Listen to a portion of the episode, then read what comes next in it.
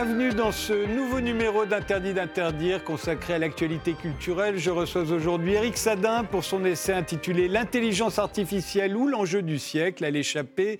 Bernard Isler pour le huitième tome de Sambre, sa saga familiale en bande dessinée chez Glénat. Il y a également une exposition qui lui est consacrée à la galerie Glénat à Paris.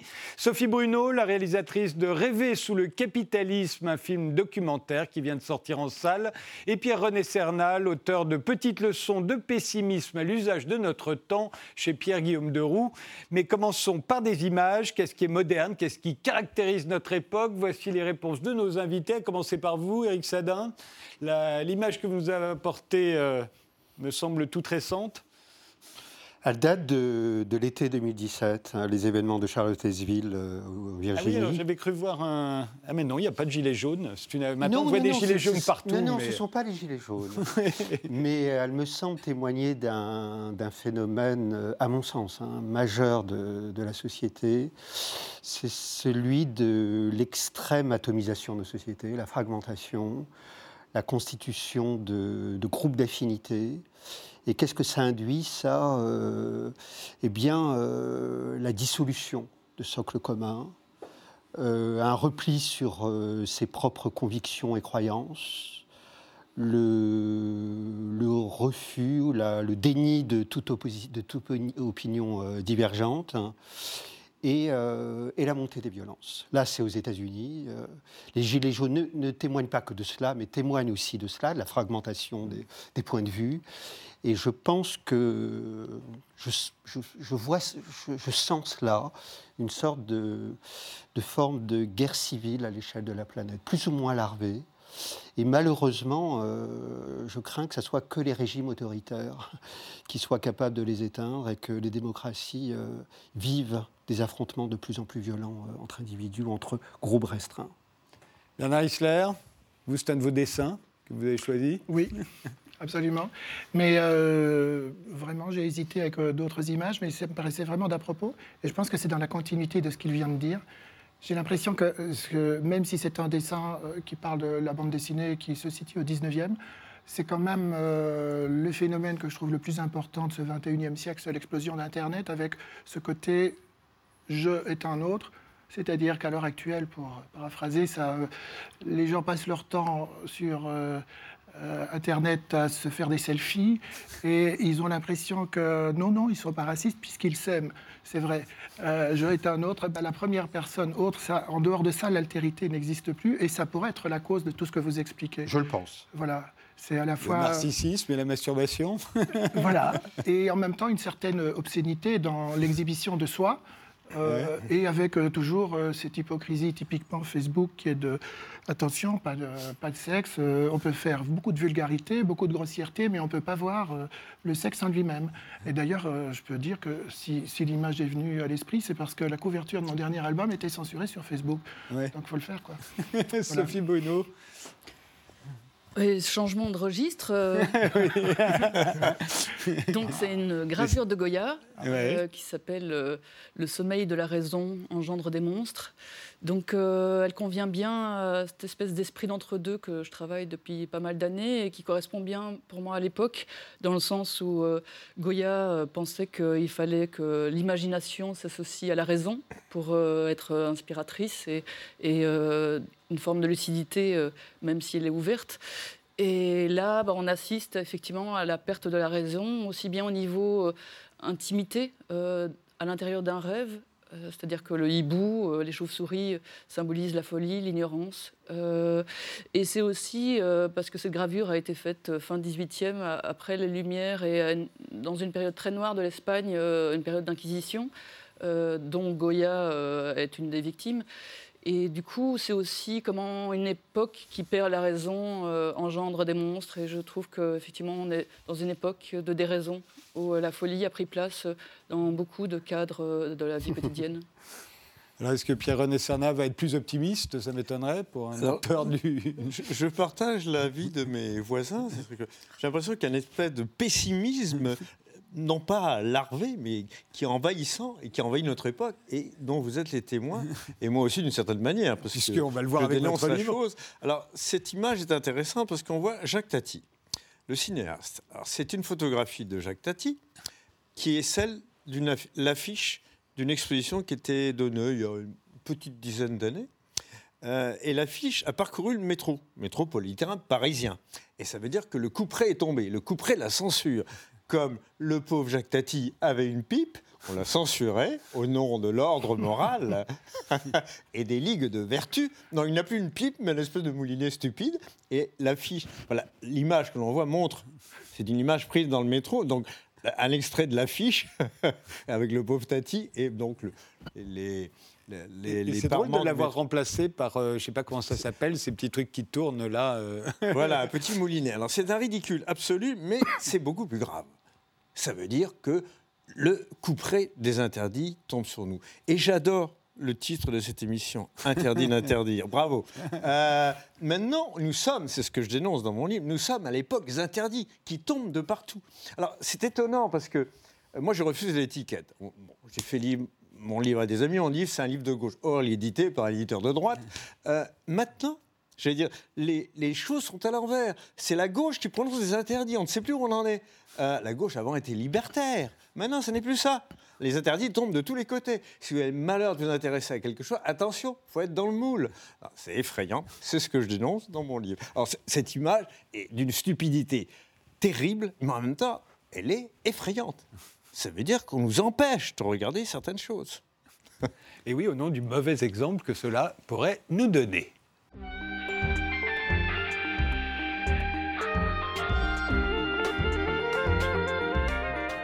Éric Sadin, vous êtes philosophe, euh, vous avez écrit plusieurs livres sur les technologies numériques, vous, êtes, vous élevez contre ce que vous appelez la siliconisation du monde. votre nouvel essai euh, porte sur l'intelligence artificielle euh, ou l'enjeu du siècle, ça vient de paraître à l'échappée. Pour vous, c'est un anti-humanisme radical, pourquoi? Parce que euh, nous vivons un changement de statut des technologies numériques qui sont plus seulement destinées, elles le sont encore, mais plus seulement à euh, permettre euh, la collecte, le stockage, l'indexation de l'information et de pouvoir l'utiliser à diverses fins. Aujourd'hui, le numérique, depuis peu de temps, des systèmes sont devenus des puissances d'expertise du réel par exemple, euh, l'application Waze que tout le monde, côté, que, tout le monde connaît, bah, rachetée par Google, qui, donne, euh, pas vous Frédéric, mais qui est utilisée par énormément de monde à l'échelle de la planète, et qui donne euh, l'état en temps réel du trafic. Puissance d'expertise du réel. Alors avec ces informations, en théorie, on en fait ce qu'on veut. Hein. On suit les, itinéraires prônés ou non, ou par exemple des systèmes qui signalent à des, des, brigades de policiers de se rendre à tel moment dans telle euh, zone euh, urbaine. Donc cette, euh, cette puissance d'expertise, qui est extrêmement récente, elle revêt une, une, un pouvoir de vérité. Hein. De, pourquoi je parle de vérité? Parce qu'à la différence de l'exactitude, toute vérité revêt une dimension performative. La vérité révélée, la vérité des prêtres, et donc elle appelle d'agir en fonction.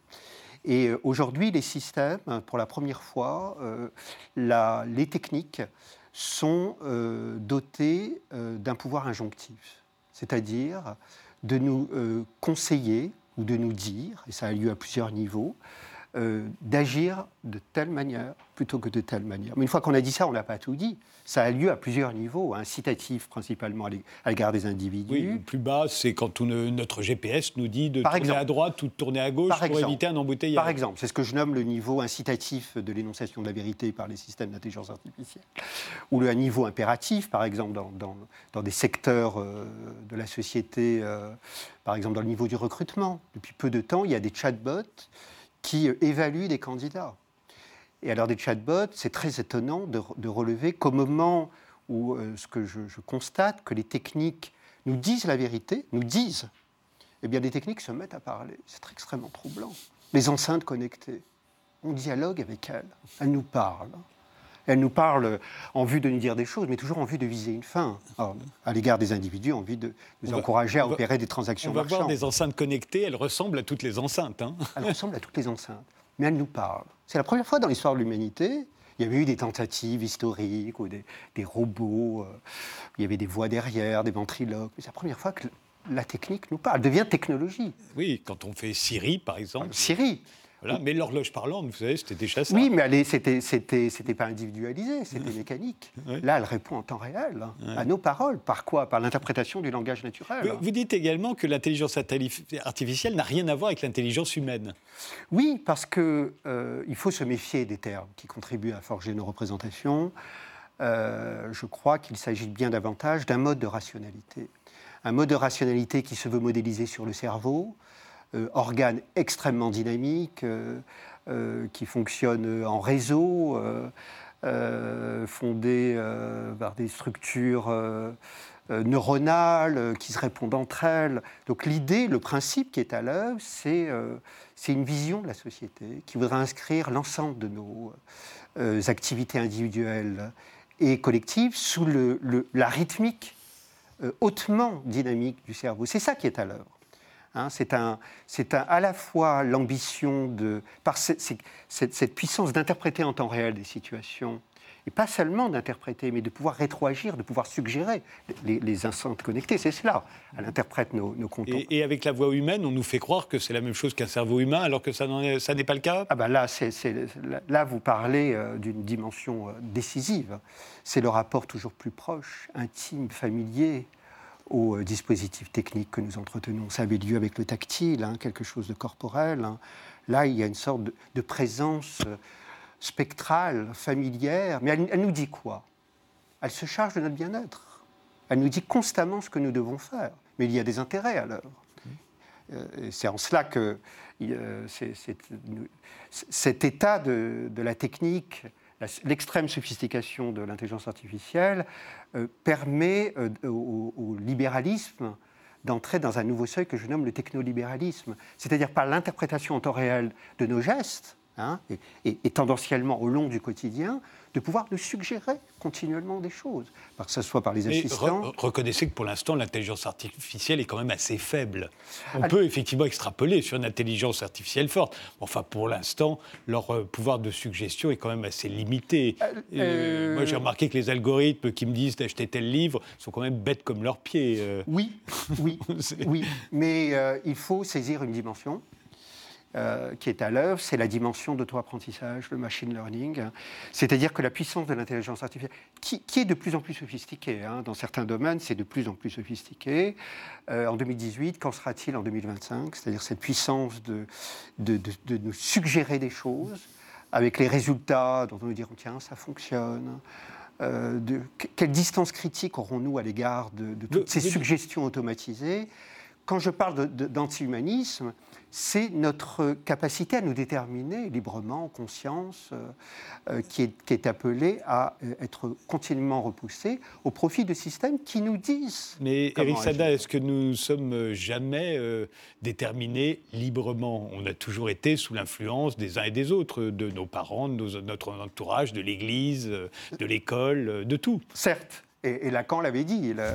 L'affirmation de soi, au-delà de toutes les déterminations alors là, il y a une puissance de détermination, une extrême puissance qui est appelée à s'imposer à nos, existences. Mais pas seulement les individus, nous avec la dimension suggestive, en vue de nous encourager à opérer des transactions marchandes continuellement, mais aussi à l'intérieur de groupes, de collectifs de sociétés. Vous dites que ça organise, ça concourt à organiser la fin du politique, euh, l'intelligence artificielle. Pourquoi? À divers titres. À divers titres. Euh, regardez la Smart City Hein, où vous disiez ce qu'est la Smart, la Smart City. où il s'agit de faire une ville euh, entièrement automatisée. Il y, a, il y, a, une sorte de prototype au Canada, dans euh, une banlieue de Toronto, euh, une ville qui serait de part en part conçue par, par Google. Euh, qui, qui, devrait correspondre au meilleur des mondes, c'est-à-dire que tout correspond avec tout, tout est évalué en temps réel. Tout est interconnecté. Tout est interconnecté, toutes les actions sont supposées être orientées euh, pour le meilleur de chacun de nous et pour le meilleur de l'ensemble. Donc des systèmes interprètent, c'est toujours cette idée, ce principe qui veut que des systèmes interprètent en temps réel des situations et disent continuellement, faites telle action plutôt que telle action. Mais pour vous, il y a une idéologie de l'intelligence artificielle. Derrière l'intelligence artificielle, laquelle eh Évidemment qu'il y, a une... il y en a plusieurs. Parce que ça pourrait être juste l'efficacité. Euh, c'est plus que ça. C'est une efficacité rationnelle, pragmatique. Ah, euh, oui, mais c'est ça l'extrême. Car c'est une vision du monde qui est à l'œuvre, que le monde est pétri de défauts, que Dieu n'a pas fini euh, la création, c'est pas faux, ça. C'est pas faux, peut-être. qu'il y a quantité de défauts, n'est-ce pas, sur Terre. Oui, hein. il faut, réparer le monde en permanence. Mais que le vecteur principal de ces défauts, c'est vous, Frédéric, c'est moi, nous sommes des déchets. Mais nous vivons un, miracle remarquable aujourd'hui, c'est le, temps des technologies de l'exponentielle, qui à vitesse exponentielle vont racheter tous les défauts de la Terre. Donc c'est une vision extrêmement positiviste du monde, hein, qui voudrait que euh, les systèmes techniques vont... Euh, euh, nous, nous, conduire vers une société sans défaut. Et donc il s'agit d'un extrême euh, rationalisme et, un, hygiénisme qui est, qui est visé, et notamment dans le champ du travail.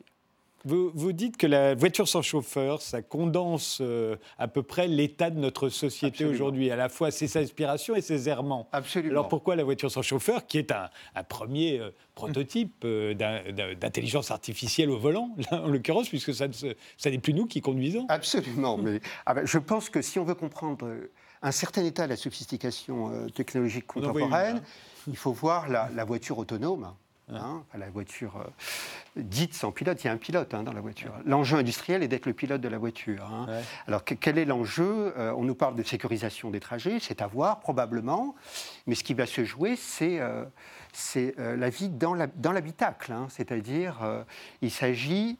Pourquoi Google s'est mis dans la voiture? Il n'avait aucune compétence. Personne ne s'est posé la question, mais qu'est-ce qui s'est passé pour que Google s'intéresse aux bagnoles? C'était Ford, c'est General Motors, c'est Renault, mais pourquoi? Car il s'agit, et ils ont très vite saisi, dès 2010, qu'ils pouvaient, durant les transports, les trajets, c'est des, durées assez longues hein, à l'échelle de la planète, chaque individu au quotidien, détenir des, euh, moments d'intelligibilité euh, de nos comportements durant plusieurs heures, en plus, nous sommes libérés de la conduite, donc les conversations échangées, l'analyse de nos traits des visages, l'analyse de la sudation, de notre, jusqu'à notre sueur sur les sièges, en vue de quoi? En vue d'interpréter nos états et de continuellement nous conduire.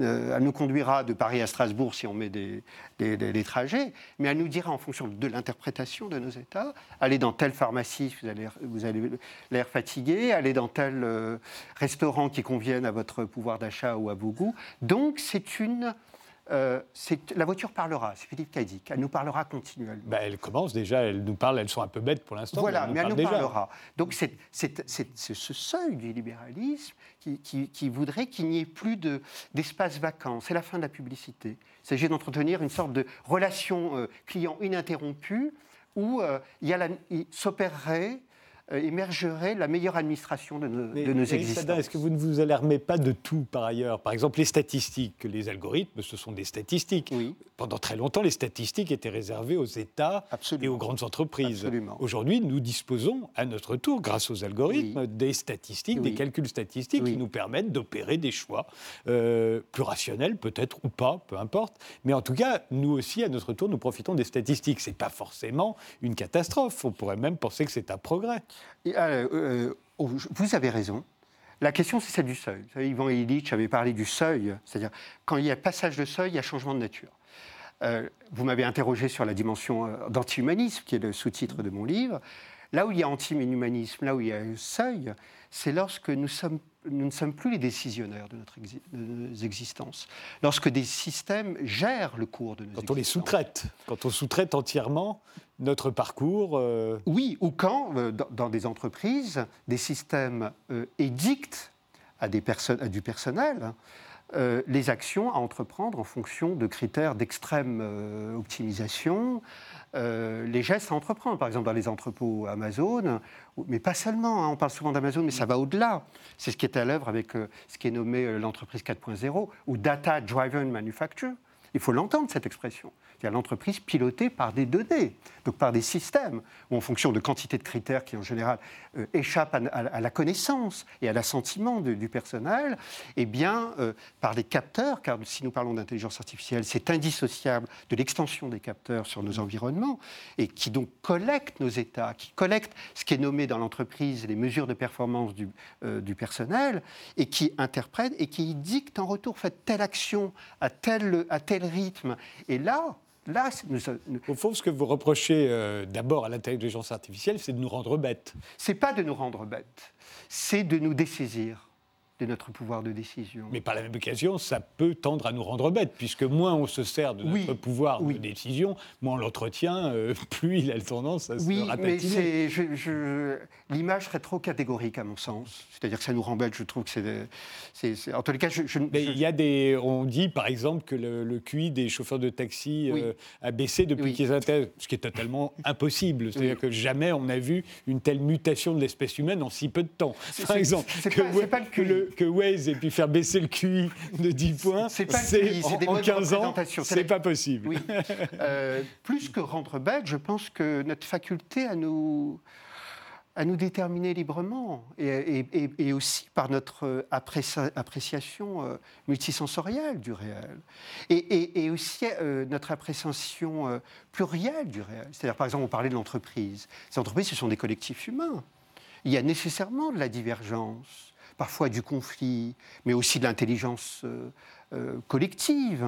Là, euh, que se passe-t-il si les systèmes orientent, guident, administrent continuellement le cours des entreprises? On voit bien qu'il y a quelque chose qui est éradiqué. C'est la faculté à nous déterminer librement. Comment peut-on s'y opposer ou en tout cas rivaliser avec cette intelligence artificielle qui, a priori, euh, tente à se développer technologiquement, et on ne voit pas pourquoi tout à coup on couperait euh, le, les, les, tout ce qui va faire que ça va progresser.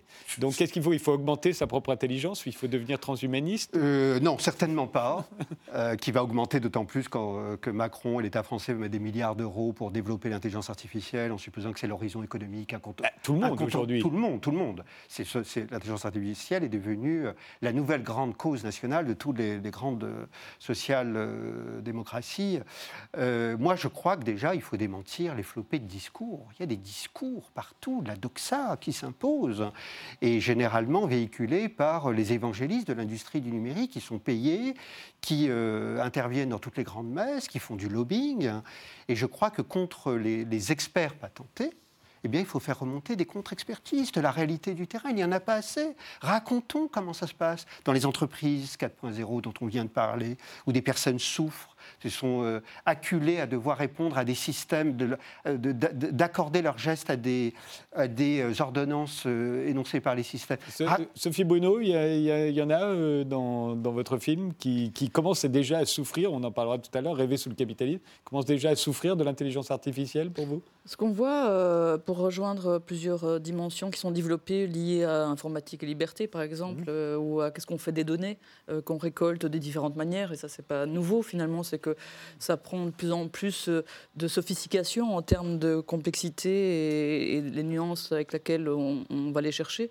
Mais ce qu'on voit euh, et qu'on retrouve dans les récits de rêves de travail, et notamment euh, dans l'interprétation que les rêveurs et rêveuses font en décrivant leur contexte de travail, c'est une taylorisation qui est mhm, arrivée dans le tertiaire, donc une segmentation d'une activité continue en en la fragmentant en contenu d'activité, et du coup qui est associé souvent euh, pour le rêveur ou la rêveuse à une perte de sens, parce qu'on va donner euh, à l'un euh, tel fragment, à l'autre tel fragment, et il ne voit plus le sens de l'ensemble. Et il y a aussi job. oui, c'est encore un peu autre chose en fait. mais il y, a aussi, et ça, ça rejoint complètement ce que vous dites, c'est comment il y a une évaluation individualiser des performances qui fait beaucoup de dégâts. Et de plus en plus par les systèmes. Et euh, via notamment euh, l'outil informatique, en fait. Parce que les gens qui travaillent de plus en plus dans des open space, ce qu'on appelle aussi des architectures optiques, c'est-à-dire où les gens se surveillent les uns les autres, ce qui a de pire en fait, euh, parce que c'est votre collègue, c'est votre père, et euh, souvent ça entraîne des comportements de délation, ça entraîne, euh, contrairement à ce que le pouvoir de l'entreprise préconisait, c'est-à-dire un rapport d'information, que les gens se parlent plus, qu'on collabore, donc l'open space était considéré comme l'idéal typique de l'espace du travail, et bien au contraire en fait, ça a donné tout à fait l'inverse. En filmant dans les open space, j'ai jamais eu autant de doléances des gens qui se plaignaient de leur, lieu de travail. Et ça, au contraire, les gens se mettent des casques, euh, se replient, euh, on ne se parle pas, et en plus on se trouve dans des ambiances assez désagréables où on peut plus ouvrir les fenêtres, où c'est de la clim, où l'univers sonore a complètement changé à travers des badges, euh, où tout est automatisé, et où le seul lieu de repli semble être, d'après ce que me disait un rêveur, les toilettes. Les toilettes Donc c'est le seul lieu de discrétion qui reste en fait et on voit les gens qui sont dans les halls d'entrée ou dans les espaces intermédiaires de couloirs pour téléphoner ou qui transportent leur ordi, puisqu'il n'y a plus de lieux personnalisés. Mmh, mmh, mmh. Tout est dépersonnalisé dans le sens où vous n'avez plus de bureau de travail, vous occupez l'espace qu'il reste libre quand vous arrivez. Donc tout ça additionné fait que les ambiances de travail ont généré effectivement. On, y reviendra tout à l'heure. la, morale de, votre livre, Eric Sadin La morale, je crois qu'il faut qu'il y a une faillite de la conscience sur ces enjeux. Euh, dès qu'on veut faire preuve de vigilance à propos du numérique, on en vient toujours. Moi, je suis agacé, euh, cher Frédéric Taddy, je suis plus qu'agacé à cette question, sans piternelle question des données personnelles, où il s'agit que de, protéger sa petite vie privée. Il serait temps qu'on se soucie de questions d'asymétrie de pouvoir, euh, de, de, possibilité de s'exprimer librement, de faire valoir sa subjectivité, de questions de, liberté collective.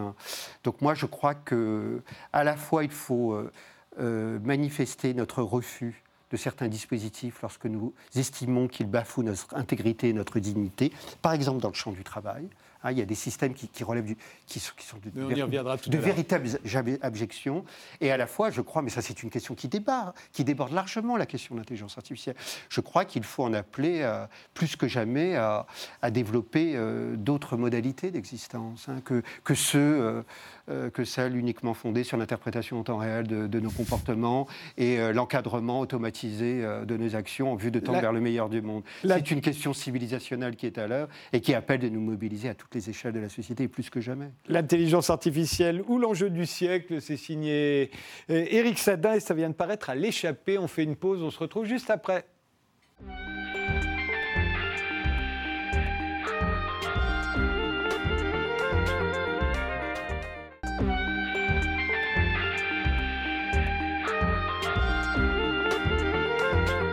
Les invités sont aujourd'hui Eric Sadin pour son essai L'intelligence artificielle ou l'enjeu du siècle, Sophie Bruno, la réalisatrice de Rêver sous le capitalisme, Pierre-René Serna pour Petite leçon de pessimisme à l'usage de notre temps et Bernard Isler, le huitième tome de Sambre, une saga familiale en bande dessinée vient de paraître chez Glénat. Vous en êtes l'auteur et le dessinateur. Une exposition d'ailleurs vous est consacrée à la Galerie Glénat, 22 rue de Picardie à Paris jusqu'au 16 janvier. Euh, euh, 8 euh, tomes en 32 ans, hein, puisque le premier était paru en 1986. Il s'était vendu à environ 250 000 exemplaires à l'époque. Euh, qu'est-ce qui fait que vous mettez aussi longtemps pour arriver à 8 tomes Vous vous rendez compte euh, Les 8 premiers Astérix, ils n'ont pas mis 32 ans pour les faire? C'est sûr. si j'avais pu faire autrement, je crois que j'aurais fait autrement, à mon avis. C'est pas vraiment un choix. Je suis rentré dans un thème qui au départ était euh, j'ai toujours eu envie de raconter des histoires d'amour et j'avais fait Bidouille et Violette, qui était une histoire d'amour très poétique. Et je voulais passer à quelque chose qui me rappelle les premières lectures de, de quand j'étais petit et qui était globalement le roman feuilleton du 19e, mais surtout le, les grandes tragédies romantiques au théâtre. Euh, j'ai découvert les livres d'abord au théâtre. Et la première, le premier choc, ça a été, après avoir lu Tintin, c'est de tomber sur Othello qui est quand même un peu l'opposé, puisque ce, personnage est noir déjà. Euh, il a des très mauvais sentiments, il est jaloux, c'est tout ça finit très mal. Et j'en ai pleuré pendant une semaine, j'étais tout petit, j'avais 8 ans. Et après ça, ça m'a nourri, à me dire, tiens, il faut, se rappeler que dans les années 60, euh, on ne parlait que des héros. Hein, les héros de la guerre, on essayait de tout rendre héroïque. Et en bande dessinée, il y avait des héros. Et puis tout à coup, Othello, c'est quoi ce héros négatif? Et donc, voilà, c'est parti de là. J'avais envie de raconter vraiment une tragédie euh, romantique en prenant.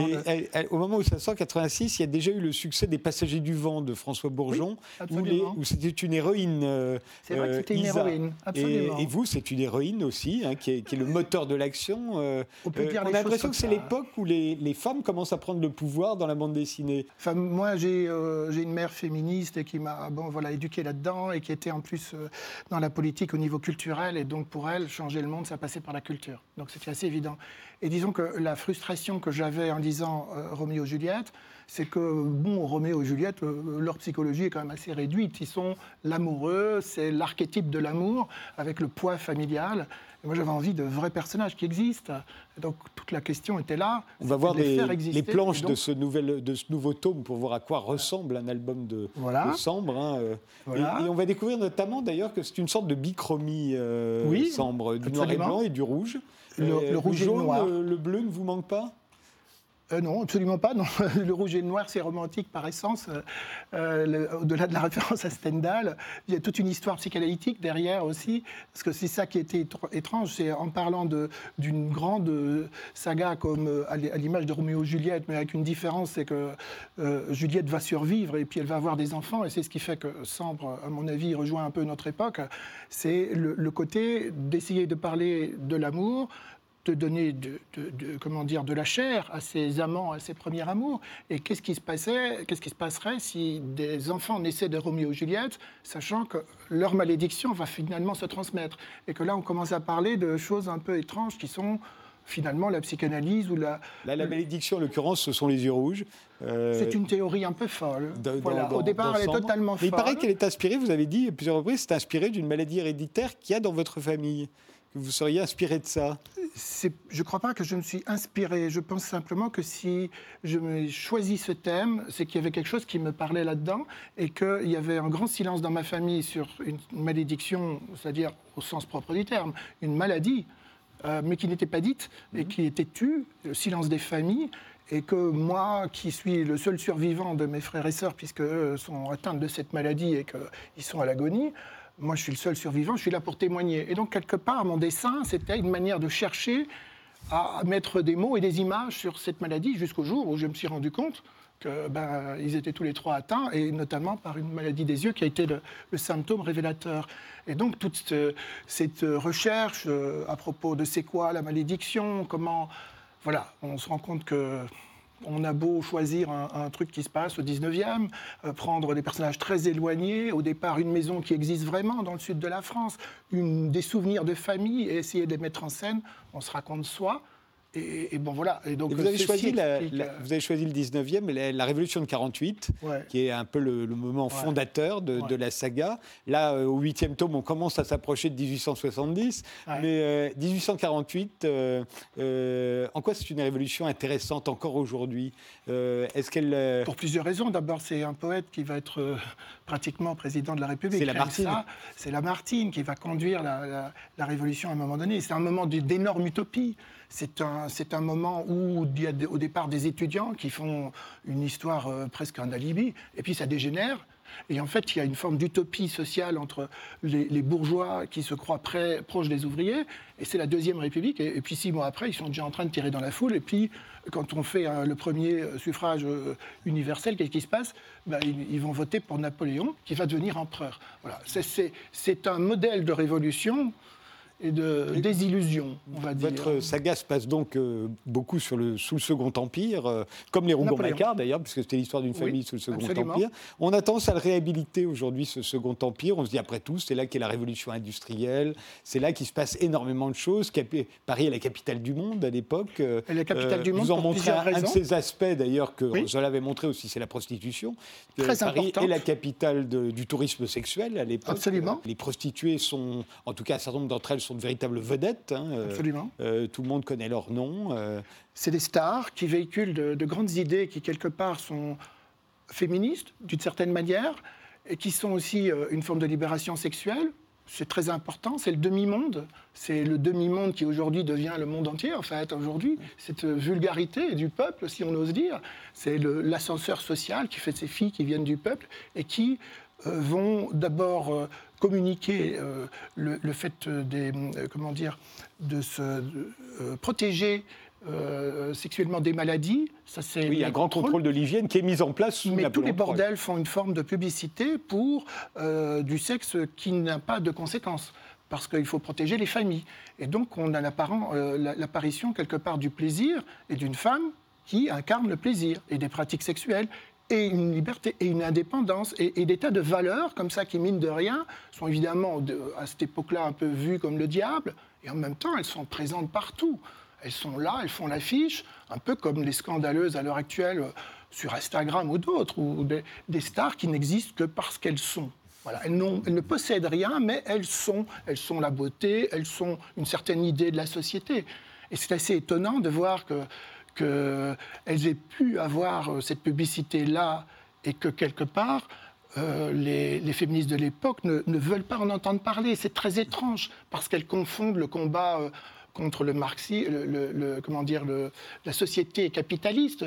Et pour elles, c'est voilà, c'est des esclaves comme les autres, mais ils ne vont pas différencier ça du reste. Et elles, on s'en souvient. C'est ça qui est étonnant. Tout vient en même temps. Le féminisme vient en même temps que quelque part l'oppression sexuelle. Celle que mes yeux ne voient pas, c'est le titre de ce huitième tome euh, de la saga Sambre, euh, signé Bernard Isler, qui vient de paraître chez Glénat. Et il y a l'exposition hein, jusqu'au 16 janvier à la Galerie Glénat. Il y a toutes les planches, notamment, de cet album.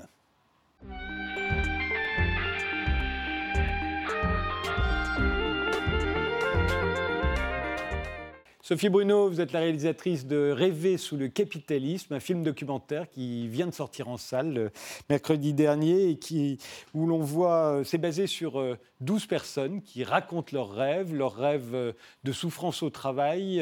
c'est inspiré, enfin vous vous êtes inspiré de Rêver sous le Troisième Reich, c'est un livre celui-là. Hein. mais alors, à partir du moment où vous dites ça, on, se dit forcément, vous assimilez le capitalisme d'aujourd'hui à une forme de totalitarisme. C'est le cas? Non, pas vraiment. Euh, je ne fais pas d'amalgame. Il y a des choses qu'on peut retrouver, d'ailleurs, dans le récit des rêves de travail que font euh, les rêveurs, qui sont souvent des cauchemars. Euh, on peut reconnaître parfois des élans mortifères en termes de rationalité d'organisation, d'intensification du travail, où les résultats qui sont demandés sont de plus en plus déconnectés de l'effectif, du travail, du concret. Donc il y a une forme de folie. Euh, on l'entend chez la 11e rêveuse quand elle décrit le contexte de travail, l'ambiance qui s'y trouve, euh, euh, les gens qui applaudissent au centième appel, les queues parce qu'il n'y a que deux toilettes, le fait qu'on la surveille. et elle décrit un monde où effectivement on a l'impression que la folie domine. Donc il y a effectivement de plus en plus d'écart entre le management et euh, le concret du travail. Euh, et que cet écart-là, euh, elle confine à la séparation. Et, du coup, effectivement, au-delà d'un rapport d'exploitation, il y a un rapport bah, d'aliénation, mais à un point dont je ne soupçonnais pas les limites quand j'ai fait le premier film, parce que Finalement, ce film-là est aussi s'inscrit dans un processus. J'ai fait un premier film sur la souffrance au travail euh, il y a près de 15 ans, qui s'intitule Ils ne mourraient pas tous, mais tous étaient frappés. Et à la question de comment y revenir, qui est une vraie question de cinéaste, le pourquoi je le savais, parce qu'il y a des questions qu'il ne faut jamais lâcher, euh, que ce soit les prisons, la migration ou la souffrance au travail.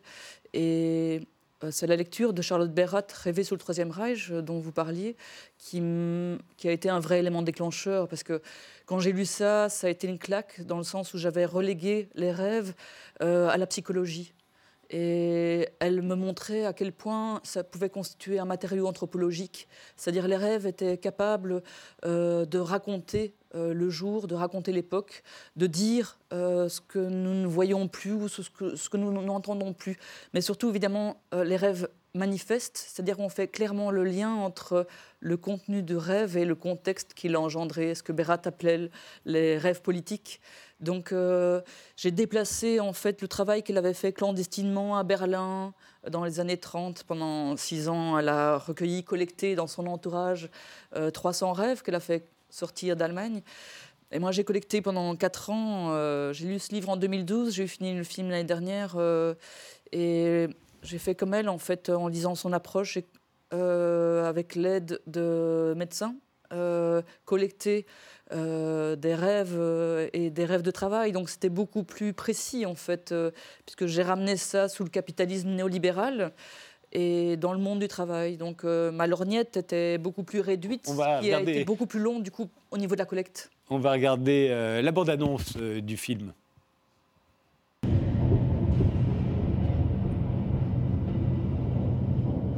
Je travaillais, c'était une fin d'après-midi, et puis euh, la nuit commençait à tomber. Ça devait être en hiver. Euh, je me suis aperçu que quelques collègues euh, s'étaient transformés. Enfin, en tout cas, dans mon rêve, ça, ils ressemblaient presque plus à des morts vivants qu'à des collègues.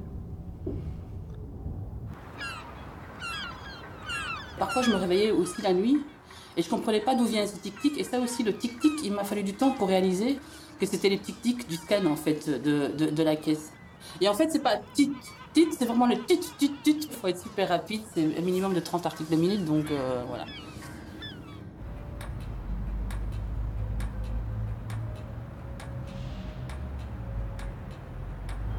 Je me retrouve dans l'équipe avec laquelle je travaillais, où je reprends ma place, mais où tout d'un coup, à la fin du mois, quand je veux me faire payer, je n'existe plus.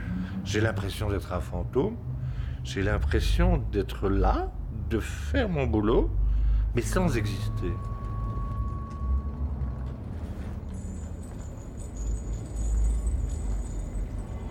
Donc en fait, au départ, quand, je l'ai reçu, il avait les yeux blancs laiteux, il n'avait pas de regard. Et là, les yeux blancs laiteux se transforment et deviennent bleus et me regardent. Et le regard devient de plus en plus précis, de plus en plus grand. Mais à la fin, je ne vois plus que ça, je ne vois plus que ce regard. Je me réveille en sursaut et j'arriverai pas à me rendormir. Et le pire, c'est qu'à chaque fois que je vais me rendormir, je vais refaire le même rêve et encore et encore pendant plusieurs jours d'affilée.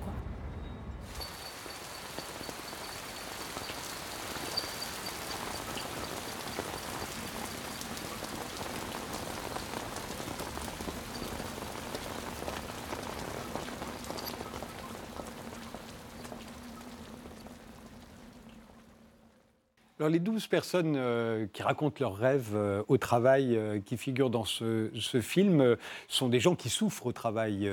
Est-ce qu'ils n'auraient pas souffert de la même manière Est-ce qu'ils ne vous auraient pas parlé d'épuisement, d'enfermement Si vous avez travaillé il y a 40 ans on va dire, donc dans un capitalisme très différent de celui d'aujourd'hui, ou simplement sous un autre système que le nôtre.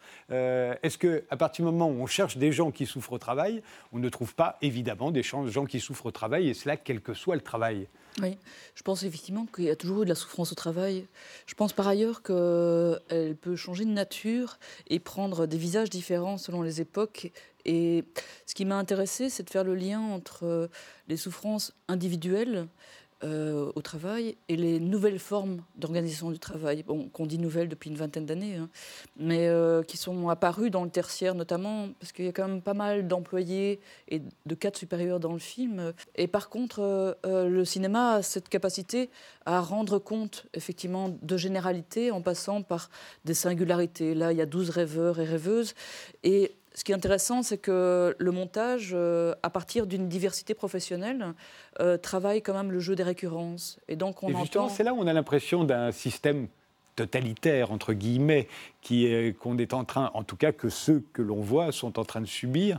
Euh, mais en même temps, on se dit qu'ils vous racontent des, des, rêves très ancrés dans le réel, donc assez faciles à analyser. Eux-mêmes les analysent. Il n'y a pas la part d'ambiguïté qu'il peut y avoir dans certains rêves, plus freudiens, on dirait. Euh, donc il n'y a pas le plaisir, il n'y a, pas, il a pas la satisfaction, il n'y a pas l'idée de la récompense. Euh, est-ce que vous n'auriez pas pu faire au fond le même genre de film sur l'école primaire, par exemple, en prenant des enfants qui souffraient à l'école, ou sur les Jeux Olympiques, en vous intéressant à des sportifs de haut niveau qui souffrent aux Jeux Olympiques et qui font des rêves eux aussi, et plaquer sur, euh, sur ces, ces, deux films-là euh, la même idée qu'il s'agit d'un régime totalitaire moi, je ne parlerai pas de totalitarisme. Hein. Je pense que le jeu des récurrences euh, fait résonner ce monde du travail dans lequel des pratiques se sont généralisées et qui créent des souffrances indues. Alors, ces pratiques, euh, c'est lié à l'intensification, c'est lié à l'évaluation individualisée performance, et c'est lié, et là, je vous rejoins en partie sur le processus, euh, à la peur. Anna Arendt, dans son analyse du totalitarisme, en se posant la question de comment autant de gens ont pu accompagner ce qu'ils réprouvaient moralement par ailleurs, mais en évidence cette notion de la peur.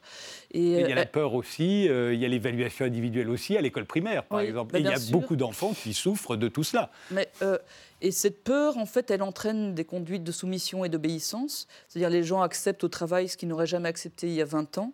Et en plus, euh, elle est associée à ce qu'on appelle la menace à la précarisation. C'est-à-dire qu'on est dans un système qui est basé sur la précarisation, ce qui n'a rien à voir avec la précarité. Elle est pensée, conçue comme telle. Donc, euh, d'un côté, beaucoup de chômeurs, les fameux 10 qui attendent à la porte de prendre votre travail si vous n'êtes pas d'accord, d'en faire plus, de faire mieux euh, et de faire tout ce qu'on vous demande. Et de l'autre côté, un détricotage euh, du système et de la sécurité sociale qui fait que de moins en moins de choses nous attendent à la sortie. Donc on est souvent pris comme ça euh, entre deux choses qui font que les gens ben, euh, font ce qu'on leur demande, même si ça leur semble dénué de sens, même si ça leur semble aller contre les règles de métier, l'éthique professionnelle. Et euh, cette peur, et c'est là où Anna Arendt ben, explique quand même énormément de choses, elle dit, elle annihile la faculté de penser. Donc ça, c'est assez terrifiant parce qu'effectivement, ça devient une stratégie de défense dans le monde du travail pour euh, accompagner ce qu'on peut réprouver moralement, euh, notamment par exemple faire le sale boulot, ou faire des choses qui nous semblent absconses. Ça s'appelle Rêver sous le capitalisme euh, et c'est signé Sophie Bruno.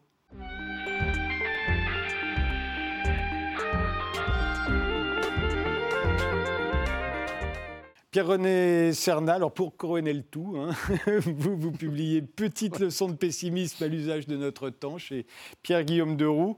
Notre époque, dites-vous, est celle de la montée de l'intolérance? C'est effrayant. Je pense que. Alors là, ce n'est pas un débat, nous sommes tous d'accord. Euh, mais non, mais c'est effrayant. On parle depuis tout à l'heure de totalitarisme, mais il est partout. Alors, je voudrais insister sur une chose. Tout à l'heure, j'ai parlé des interdits qui montent. Maintenant, je voudrais parler des fanatismes. Alors les fanatismes, ça prend plusieurs aspects. Je parle des ligues de vertu, parce que tout à l'heure on a parlé de sexualité, maintenant les ligues de vertu s'abattent sur la sexualité. Et ça vient de quel pays? Du pays qui est de l'autre côté de l'Atlantique, les États-Unis d'Amérique. Ce pays fondé par les puritains, il faut le savoir, donc c'est la morale puritaine. Ils ont interdit le tabac à une époque, après l'alcool, bon, maintenant ils veulent interdire le tabac. Et maintenant, il y a un espèce d'interdit sur la sexualité tout ça est effrayant. Alors, moi, je partagerai votre sentiment de notre ami. Euh, il y a beaucoup de Belges ici, moi, je suis belgophile, j'adore. Eh, vous n'avez pas parlé de la, création de la Belgique au milieu du 19e siècle, vous auriez dû. Ce grand pays euh, est adorable.